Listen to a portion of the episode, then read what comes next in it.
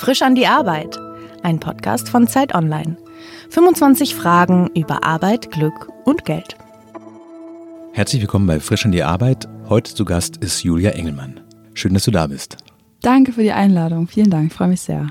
Die erste Frage an dich wäre schon, ähm, was ist eigentlich dein Beruf? Wie bezeichnest du dich selber? Ich würde sagen, ich bin Dichterin. Du bist außerdem aber auch noch Sängerin und Musikerin Mhm. Ja. und Schauspielerin. Mhm. Und ich illustriere auch meine Gedichte, wenn man es genau nimmt. Also ja. Warum ist denn die Dichterin das, was du als deinen Beruf empfindest? Und die anderen Sachen sind quasi, die passieren drumherum? Mm, Ich empfinde das jetzt nicht als, als Rangordnung oder sowas, ähm, sondern das dann vielleicht einfach, ähm, weil ich am allermeisten Gedichte schreibe Mhm. und damit für mich das so alles angefangen hat und sich darum alles alles strickt irgendwie. Also genau, wenn ich kurz Zeit habe, jemandem das zu erklären, dann würde ich halt sagen, ich bin Dichterin. Wenn wir jetzt mehr Zeit haben oder hätten, dann würde Mhm. ich wahrscheinlich sagen, ich singe auch noch, bin damit auch auf Tour und genau, für mich sind es nicht so verschiedene Berufe, in die ich dann schlüpfe, sondern es ist irgendwie so alles eine. Das heißt für den Arbeitsalltag auch, dass du eben halt nicht vor allen Dingen mit der Band probst, sondern dass das Ding, das du hauptsächlich machst, ist, du sitzt mit einem Blatt und einem Stift Papier und schreibst Gedichte. Mhm. Ich bin schon auch viel unterwegs, auch mit Ja. der Band. Also wir sind schon viel auf Tour auch. Ähm, und genau, ich sitze auch am Klavier oder an der Gitarre. Ähm, aber ja, ich schreibe schon, ich schreibe echt richtig viel, ja. Ähm, auch oft unromantisch in Laptop oder ins Handy und unterwegs. Aber ja, ich schreibe schon viel und ähm, dann vom Ding her ist für mich so auch Poesie eher so eine Art ähm, ja, Haltung zur, zur Welt und die kann man auch in Musik ausdrücken. Gibt es für dich Momente, in denen du merkst, das ist jetzt die perfekte Arbeitsumgebung für mich als Dichterin? Die perfekte Arbeitsumgebung, meinst du? Ja. Oder mh, oft dann, wenn es sozusagen von außen recht reizarm ist. Also ich, ich kann eigentlich in Bibliotheken oder sowas gut schreiben, weil es da ähm, viel schwieriger ist, ähm, ja, irgendwie so plötzlich einfach aufzustehen und vom- also genau, kann ich mich gut konzentrieren. Ähm, ansonsten hat es eher was mit dem Thema oder dem Gedanken zu tun. Also das kann total unpassend dann quasi sein. Es kann irgendwie ein lauter Ort sein oder ich habe nichts Gutes zum Schreiben dabei. Ich muss irgendwie jemanden bitten um einen Zettel und einen Stift oder sowas. Ähm, sozusagen, dann hat es eher was mit dem Moment zu tun.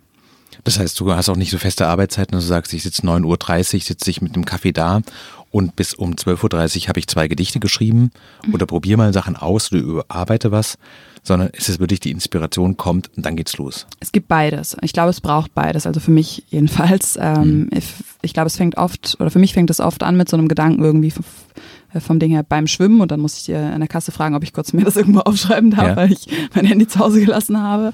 Ähm, aber es gibt auch auf jeden Fall viele Wochen sogar, ähm, wo ich dann wirklich jeden Morgen da sitze. Vielleicht nicht immer gleich, zur gleichen Mhm. Uhrzeit, mal halt um acht, mal, also im Schnitt um 9.30 Uhr.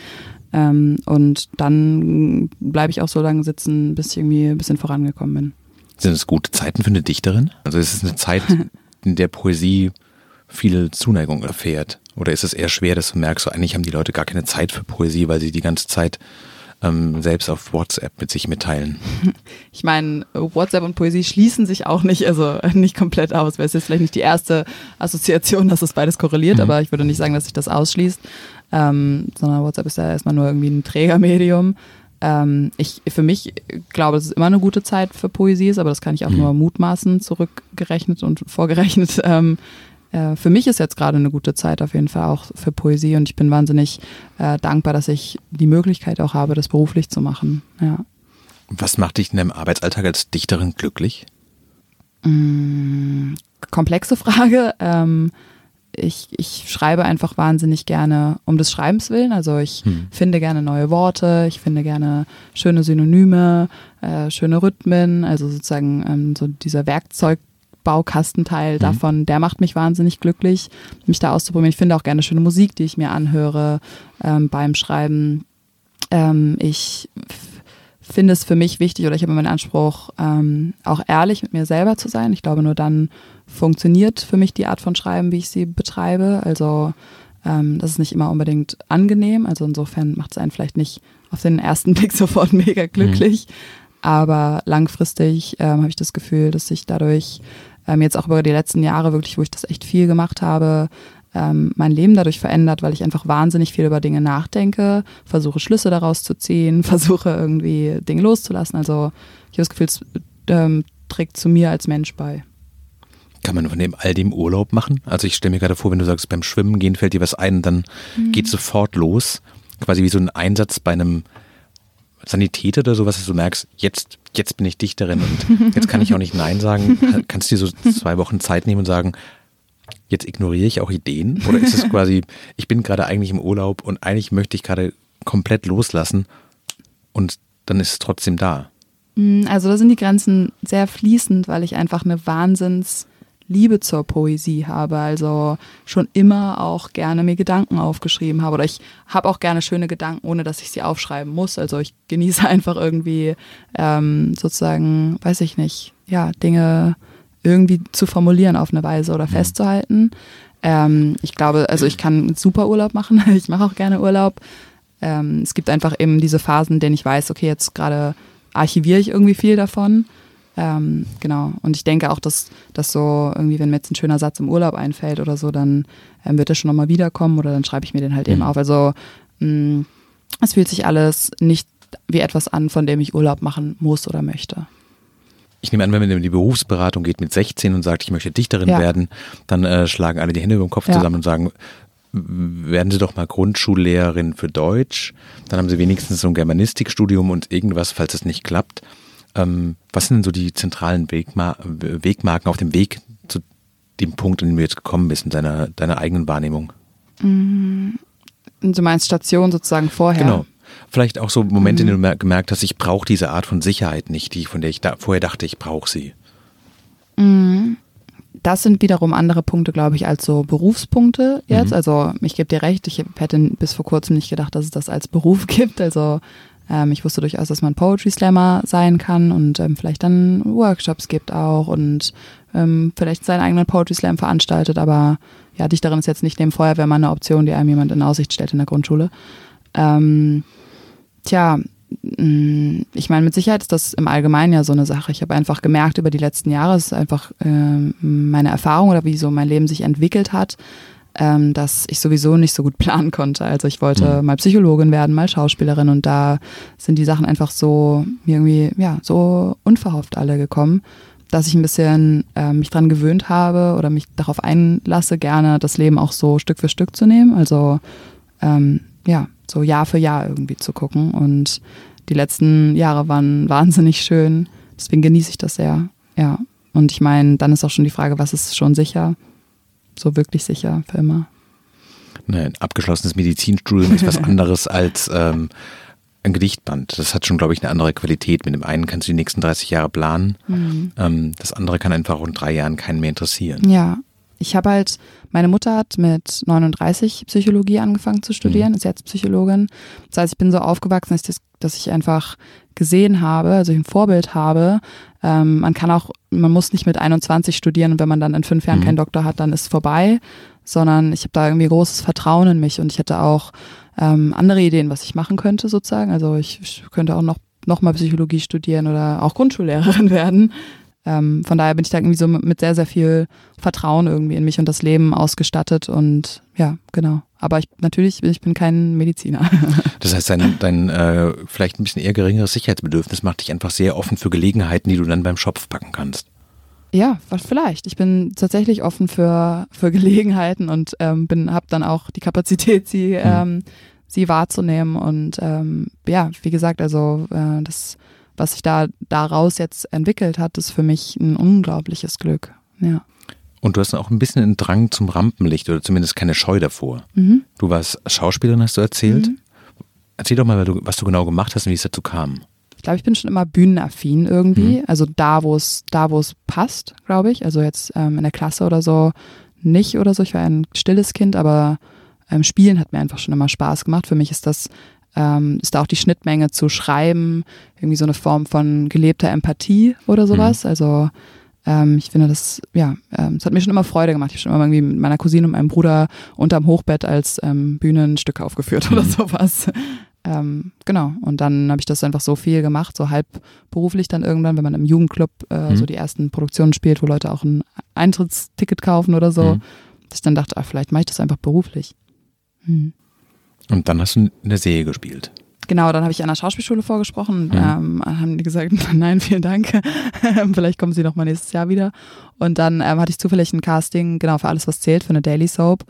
Und es kam wirklich für mich im genau richtigen Zeitpunkt. Ich war irgendwie gerade zu jung, um mir einen Auslandsaufenthalt zu organisieren oder Mhm. den irgendwie Wie anzugehen. alt warst du? Äh, ich war 17, also ich Mhm. bin dann 18 geworden, als, als ich ähm, nach Köln gezogen bin. Aber für mich kam das echt richtig, richtig.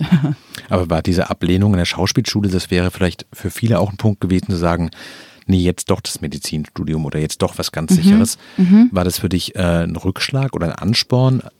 Was hat es mit dir gemacht? Mhm. Also ich habe einfach, ich äh, habe nicht damit gerechnet. Ich hatte einfach so viel ähm, Spaß beim Spiel und war irgendwie so, hatte meine Vision so fest davon, dass ich da quasi übermorgen einziehen kann.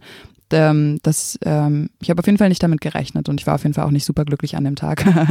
ich bin auch Mhm. mit ähm, Freundinnen hingefahren, die beide genommen wurden an dem Tag. Also es war jetzt Oh. nicht, ähm, war jetzt nicht das Best-Case-Szenario für mich, aber ähm, ja, auch da, genau, kam dann irgendwie die andere Gelegenheit. Das war, ich hatte ja, das erste Mal einen Job, die, die Möglichkeit, in eine andere Stadt zu ziehen. Habe mich eh schon immer gefragt gehabt, wie sieht es eigentlich beim Fernsehen aus.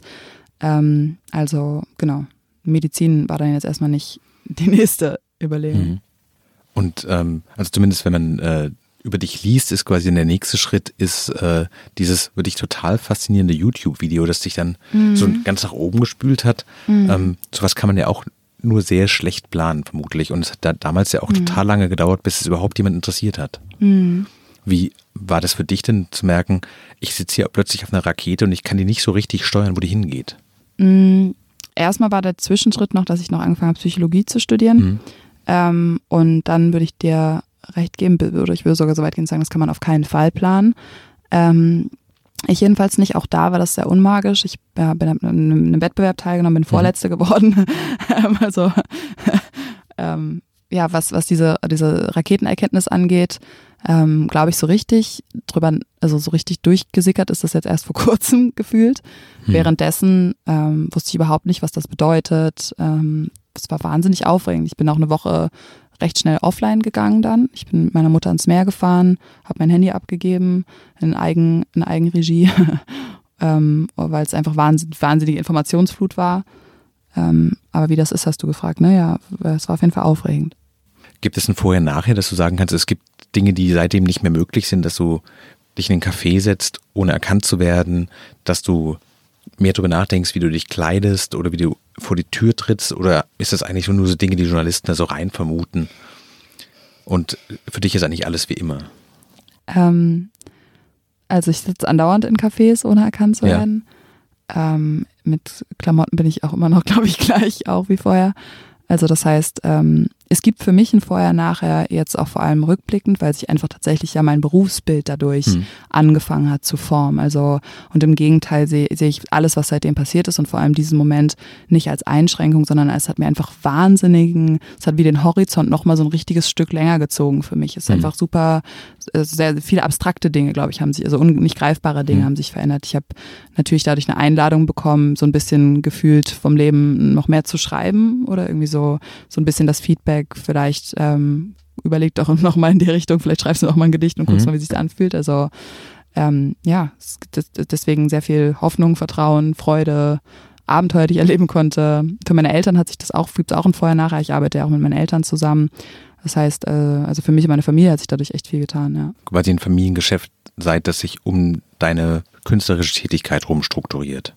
Meine Mutter macht mein Management. Mhm. Das hat sich so entwickelt über die letzten Jahre. Und ähm, mein Vater fährt einfach immer mit auf Tour und hilft mit dem Merch und baut Musik auf fürs, für die Signierstunde und so. Also ähm, wir sind da eher wie so ein, würde ich sagen, lyrischer Wanderzirkus oder so. Wenn man über das Künstlerleben nachdenkt, aus der Außenperspektive ist es oft so, man stellt sich das sehr, sehr romantisch vor. Und wenn man mit Leuten spricht, die es dann machen, stellt man fest, da gehört auch sehr, sehr viel Disziplin dazu. Also davon abgesehen, dass du zu bestimmten Terminen da sein musst, dich selbst organisieren musst Mhm. und dass wenn du auf einem, an einem Abend auf die Bühne trittst, das kann man ja nicht schlecht verkatert machen oder übellaunig. Die Leute haben dafür bezahlt, dich zu sehen und die wollen ein bestimmtes Produkt haben und das musst du professionell abrufen. Wenn du jetzt über dein Leben nachdenkst, quasi als lyrische Entertainerin sozusagen, was fehlt dir denn am meisten? Also ist es eher, dass du dich manchmal nach Sicherheit sehnst und denkst, das kann auch schnell aufhören oder nach Freiheit, dass du das Gefühl hast, eigentlich würde ich übermorgen Abend lieber zu Hause sitzen und nicht auf einer Bühne stehen? Ist es mehr Sinn? gibt es irgendwas, wo du denkst, ja, das fehlt mir eigentlich noch im Moment drin, das habe ich davon vielleicht auch nicht so erwartet? Mhm. Eigentlich nichts, ehrlich gesagt. Also mir kommt sehr entgegen, dass ich eh gerne gut gelaunt und nicht verkatert bin. Äh, ich bin von Haus aus gerne strukturiert und diszipliniert auch. Also mhm. Mir macht das Freude. Ich empfinde das auch als romantisch, dass ich irgendwie mir den ganzen Schreibtisch mit äh, Bastelpapier und Stiften zuladen kann und keiner sagt was. ich, ähm, ich, ich lese gerne, ich spreche gerne mit den Menschen auf Tour. Also ich gehe wahnsinnig gerne auf Tour. Das ist ja nichts, was ich machen müsste quasi. Mhm. Ich könnte auch einfach so die Bücher schreiben, ähm, denke ich. Und ähm, ja, ich, ich mache das, ich mache das alles unglaublich gerne. Plus ich, ähm, ich denke, ich bin frei. Jeder Mensch ist eigentlich frei also ist ein riesen, riesen Thema, aber ich würde jetzt erstmal so grob da als Arbeitshypothese sagen, ja. Ähm, das heißt, alles, was mir fehlen würde, denke ich, können, liegt auch in meiner Verantwortung, mir dazu zu suchen. Kannst du gut Nein sagen? Wenn, wenn ich Nein empfinde, ja. Und bei Gelegenheiten, also wenn Anfragen mhm. kommen, Jobs kommen, mhm. ähm, mehr Auftritte, weißt du, wann das richtige Maß ist, wann du Schluss machen musst und sagen, so, nee, jetzt muss ich auch mal runterkommen, jetzt muss ich mich auch schützen? Mhm. Schützen wovor wäre dann ja auch die Frage. Erschöpfung zum Beispiel. Mhm.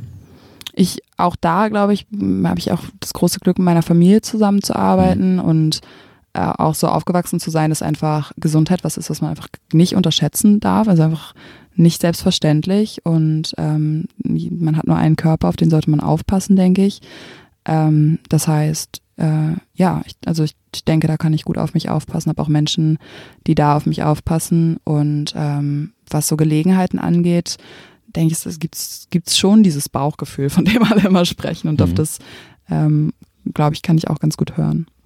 Was macht dich nervöser, verzichtbar zu sein oder unverzichtbar zu sein? Für wen? Zum Beispiel für dein Publikum, zu merken, so, es könnte auch einfach niemand mehr interessieren, das könnte einen ja sehr nervös machen, aber mhm. auch zu wissen, äh, wenn ich morgen Abend krank werde, dann ist eine riesige Halle mit Leuten, die alle total enttäuscht sind, da hängen irgendwie 250 Jobs dran mhm. und es ist echt ein großer Druck. Mhm. Ja, auch da sehe ich das so als, mh, mm, also äh, das, so, das sind so Szenarien, die ich mich gar nicht so oft frage, weil ich denke, wenn ich krank bin, also wenn ich wirklich krank bin, mhm. dann ist es für niemanden gut, wenn ich das mache. Dann würde ich husten, dann würde ich Leute anstecken und ähm, ich war auch schon mal oder weiß ich gerade gar nicht, aber es gibt ja öfter, dass irgendjemand sagt, ich bin heute krank, hier gibt es eine Ersatzshow oder sowas. Also ich denke, man kann auch alles lösen, was irgendwie mhm. jetzt nicht äh, äh, eine unendlich, also eine unlösbare Krankheit ist. Ähm, ich finde das irgendwie eine schöne Vorstellung, dass es so einen Pool gibt von allgemeinem Gedankengut und Poesie, zu dem jeder Mensch was beisteuern kann. Also für mhm. mein Gefühl steuern auch meine Freunde in Gesprächen dazu was bei und ähm, da, da taucht man dann irgendwie auf und wieder ab. Also ähm, ich denke, alles hat seine Zeit und wenn meine jetzt noch ein halbes Jahr geht, dann hatte ich wahnsinnig schöne fünf Jahre und ähm, werde bestimmt viel Spaß haben in der Grundschule auch Gedichte zu schreiben mit, hm. äh, mit Siebenjährigen. Hm. Ja. Bist du für dich selbst ein guter Chef? Mhm. Mhm, ich finde es witzig, irgendwie so. Chef assoziiere ich immer so mit jemandem, der so sich im Ledersessel in so einem Anzug sitzt und irgendwie mit einem Aktenkoffer irgendwo hinläuft. Ähm, ja, ich finde schon, ja. Weil du streng mit dir bist oder weil du nachgiebig mit dir bist? Weil ich, ähm, weil ich erstens mir Aufgaben gebe, die ähm, ich erledigen kann und die ich mhm. gerne mache. Also eine Freundin von mir arbeitet in Schweden als Ingenieurin und da ähm, niemand, der in ihre Firma eingestellt wird, hat einen Beruf, den er bekommt, sondern die Menschen suchen den sich aufgrund ihrer Kapazität irgendwie. Mhm. Also werden natürlich aufgrund eines bestimmten ähm, sozusagen Kompetenzbaukastens eingestellt, aber ähm, ich denke, ich bin milde und, und, und wohlwollend und, und liebevoll mit mir, ja. Wenn das finanziell möglich wäre, würdest du zwei Jahre Pause machen? Mm. Von was ist auch die Frage. Also ich, ich sehne mich gar nicht nach, nach einer Pause. Ich, ich, ich denke, mein, wie gesagt, ich bin wirklich frei. Ich muss nicht auf Tour gehen. Ich, hm. wirklich, ich, ich mache das gerne. Ich, ähm, mein Leben hat viel Pausen. Ich habe auch viele Freiheitsgrade ähm, auch mal eben, wenn ich sage, es geht einfach jetzt gerade nicht, dann kann ich ausschlafen theoretisch. Ähm, ich mache das einfach wahnsinnig gern. Ich bin unglaublich neugierig, ähm, was sozusagen hm. das Leben für mich zu bieten hat. Ich will davon gar keine Pause machen. Ähm, ja, ich ähm, habe das Gefühl, dass ich eher noch interessierter daran werde, zu schreiben und noch auf mehrere Wege mich irgendwie ausdrücken kann. Von daher habe ich das Gefühl, ähm, und da möchte ich gerne dabei sein eigentlich. Worauf kannst du eher verzichten? Auf Anerkennung oder auf Geld? Ähm, kommt drauf an, was, was wir unter Anerkennung verstehen. Naja, es gäbe vielleicht eine Situation, in der du merkst, ähm, wenn ich in dem, was ich schreibe, komplexer oder kryptischer werde, mhm. dann ähm, werden die Feuilletons überrascht sein und total begeistert sein. Aber mit den Dingen, die ich dann vielleicht auch live aufführe, da gehen die Leute raus und sagen, das mache ich nie wieder. Du, also quasi auch so ein bisschen die, das Spannungsfeld zwischen ähm, Unterhaltung und Anspruch, zwischen dem, was ah, in deinem Kopf immer. vorgeht und ähm, was Leute auch verstehen können. Also ich nehme an, wenn man Gedichte schreibt, dass es auch einen Punkt gibt, wo man merkt, ähm, das verstehe ich und das funktioniert vielleicht auch sprachlich, aber das, wenn man nicht 15 Sachen schon im Hinterkopf hat, dann erschließt sich einem das gar nicht. Und vielleicht lasse ich das lieber mal sein, weil es zu kryptisch wird. Das hatte ich noch nie. Nee? Nee. Ich habe von Anfang an, also ich meine, ich habe das ja wirklich fünf Jahre lang als Hobby gemacht, ja. wirklich für mich. Äh, bin ich irgendwie durch die Republik gegurkt, äh, in Regional von mehreren Regionalzügen für ein Abendessen. Ähm, ich ähm, hab, schreib, also ich, ich glaube, ich habe gar nicht die Option, ähm, ich, entweder kryptisch oder nicht kryptisch zu schreiben, sondern ich schreibe über Dinge, die mich beschäftigen, die mich interessieren, die mir auffallen, die mich, äh, wie ich sie empfinde, wie ich sie sehe. Mhm. Das Gefühl, da gibt's ähm, ein immer irgendwas, was sich nach richtig anfühlt. Und damit gehe ich in der Regel. Nicht alles, was ich schreibe, veröffentliche ich auch, aber mhm. eher, weil ich selber denke, das, da hat jetzt keiner was von.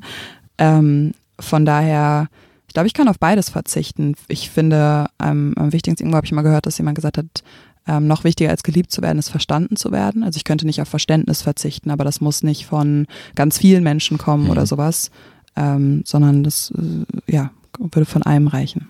Das Interessante ist, dass das von ganz vielen Menschen kommt. Ja. Du ähm, veröffentlichst demnächst eine DVD. Mhm, ja.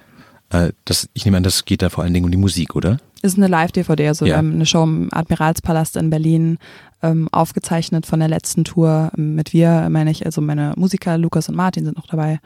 Genau. Und äh, das gibt's jetzt als DVD.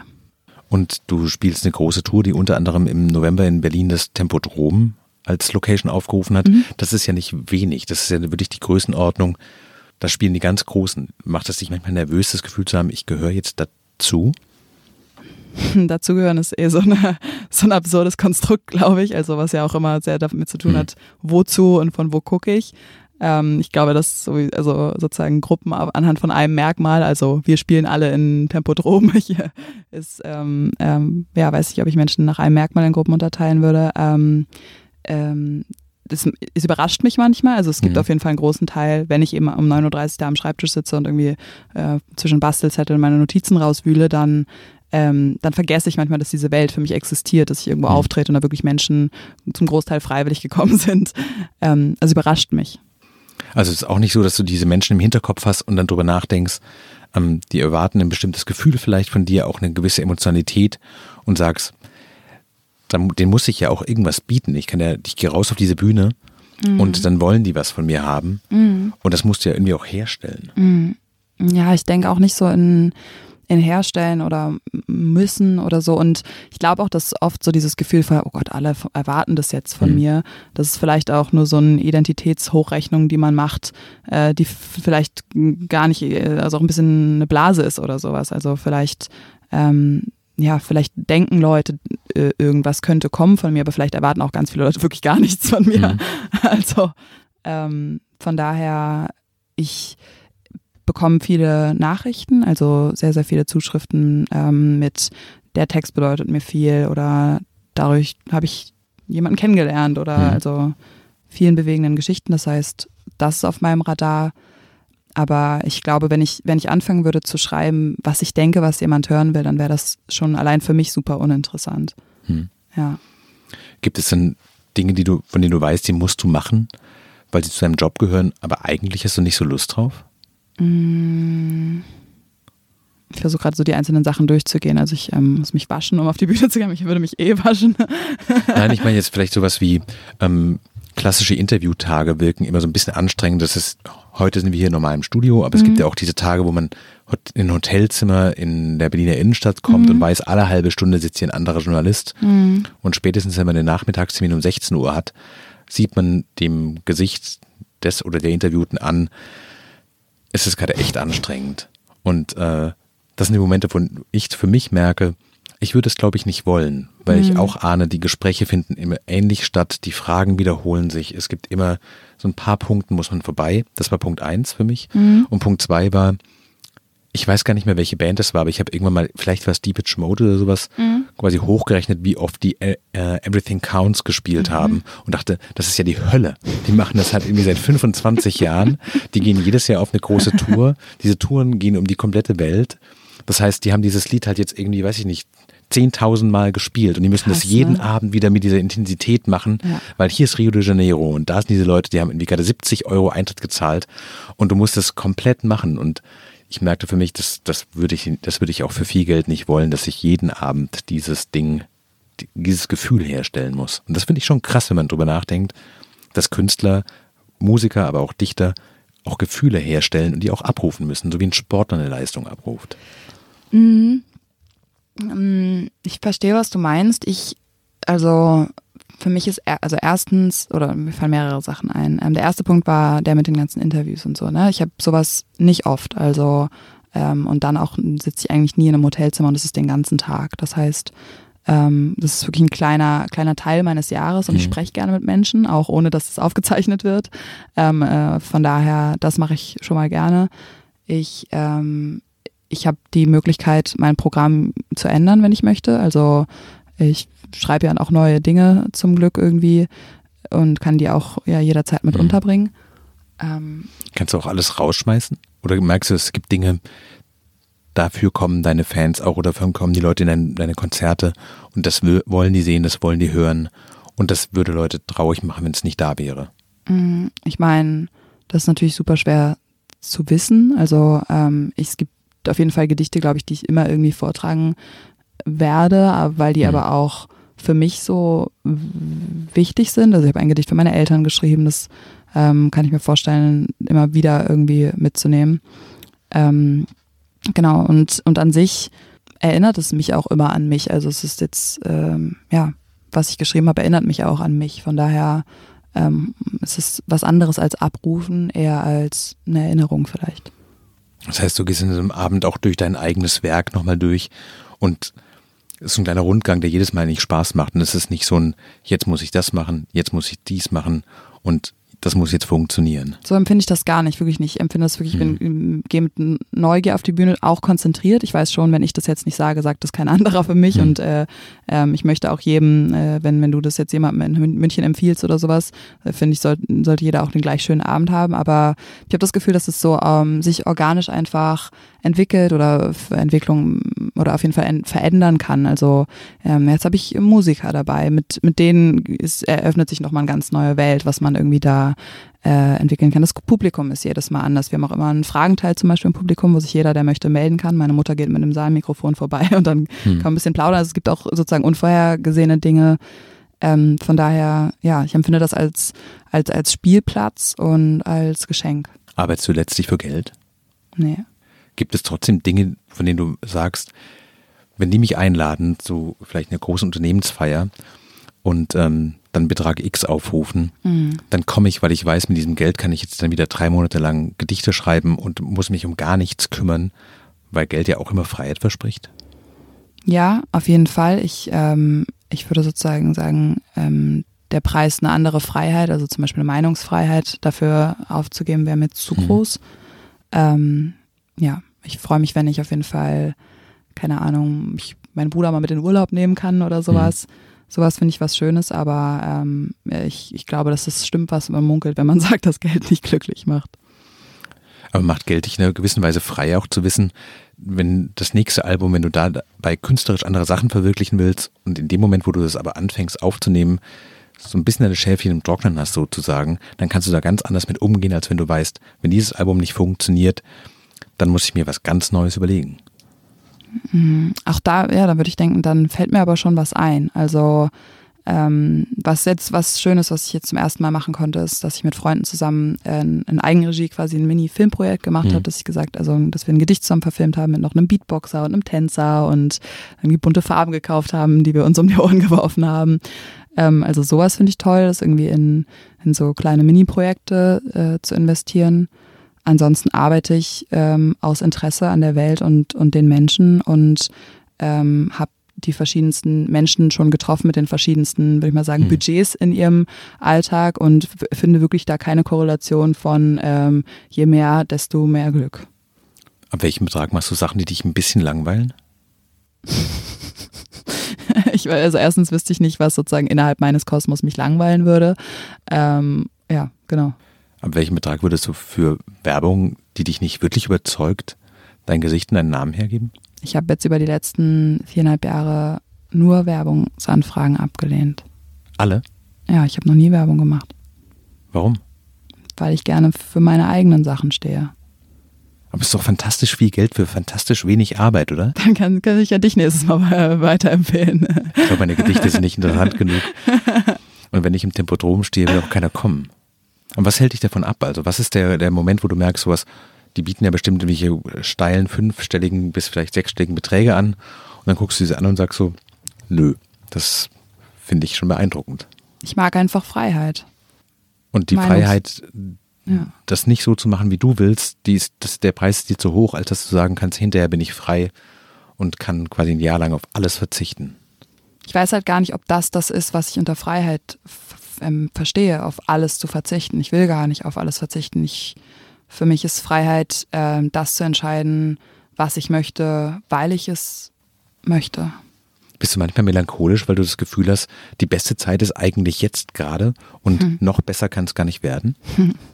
Ich habe es irgendwann, irgendjemand hat mal, glaube ich, es ist in einem Lied von Lady Gaga oder so, oder hat das irgendjemand mal gesagt, so, ich bin nostalgisch über die Gegenwart. Ja.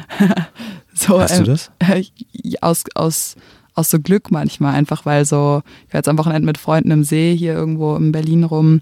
Ähm, habe ich schon gedacht, das ist echt ein richtig schöner Moment. Da denke ich bestimmt irgendwann mal richtig gerne zurück. Aber ich freue mich auch immer auf das, was als nächstes kommt. Ich finde Leben, also wie gesagt, ich bin unglaublich neugierig auf das, was passiert. Ähm, und bis jetzt ist so unvorhersehbar, oder? Ich, äh, ich habe schon so oft gedacht, also glücklicher kann ich nicht werden. Und dann kam irgendwas anderes Schönes. Genauso geht es ja auch andersrum. Ich glaube, es wechselt sich immer ab wie in so Jahreszeiten irgendwie.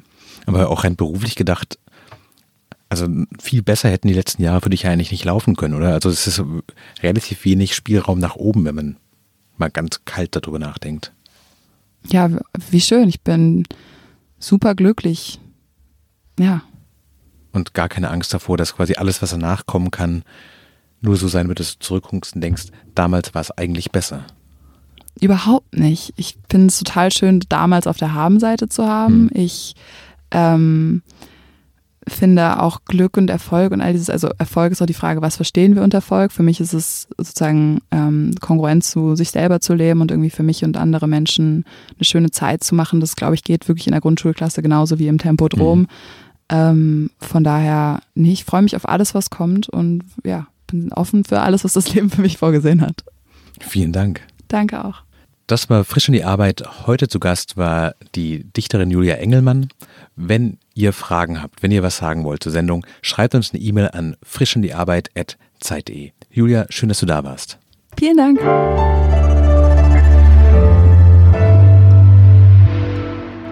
Frisch an die Arbeit, ein Podcast von Zeit Online. Konzipiert und moderiert von Leonie Seifert und Daniel Erck. Produziert von Maria Lorenz, poolartists.de.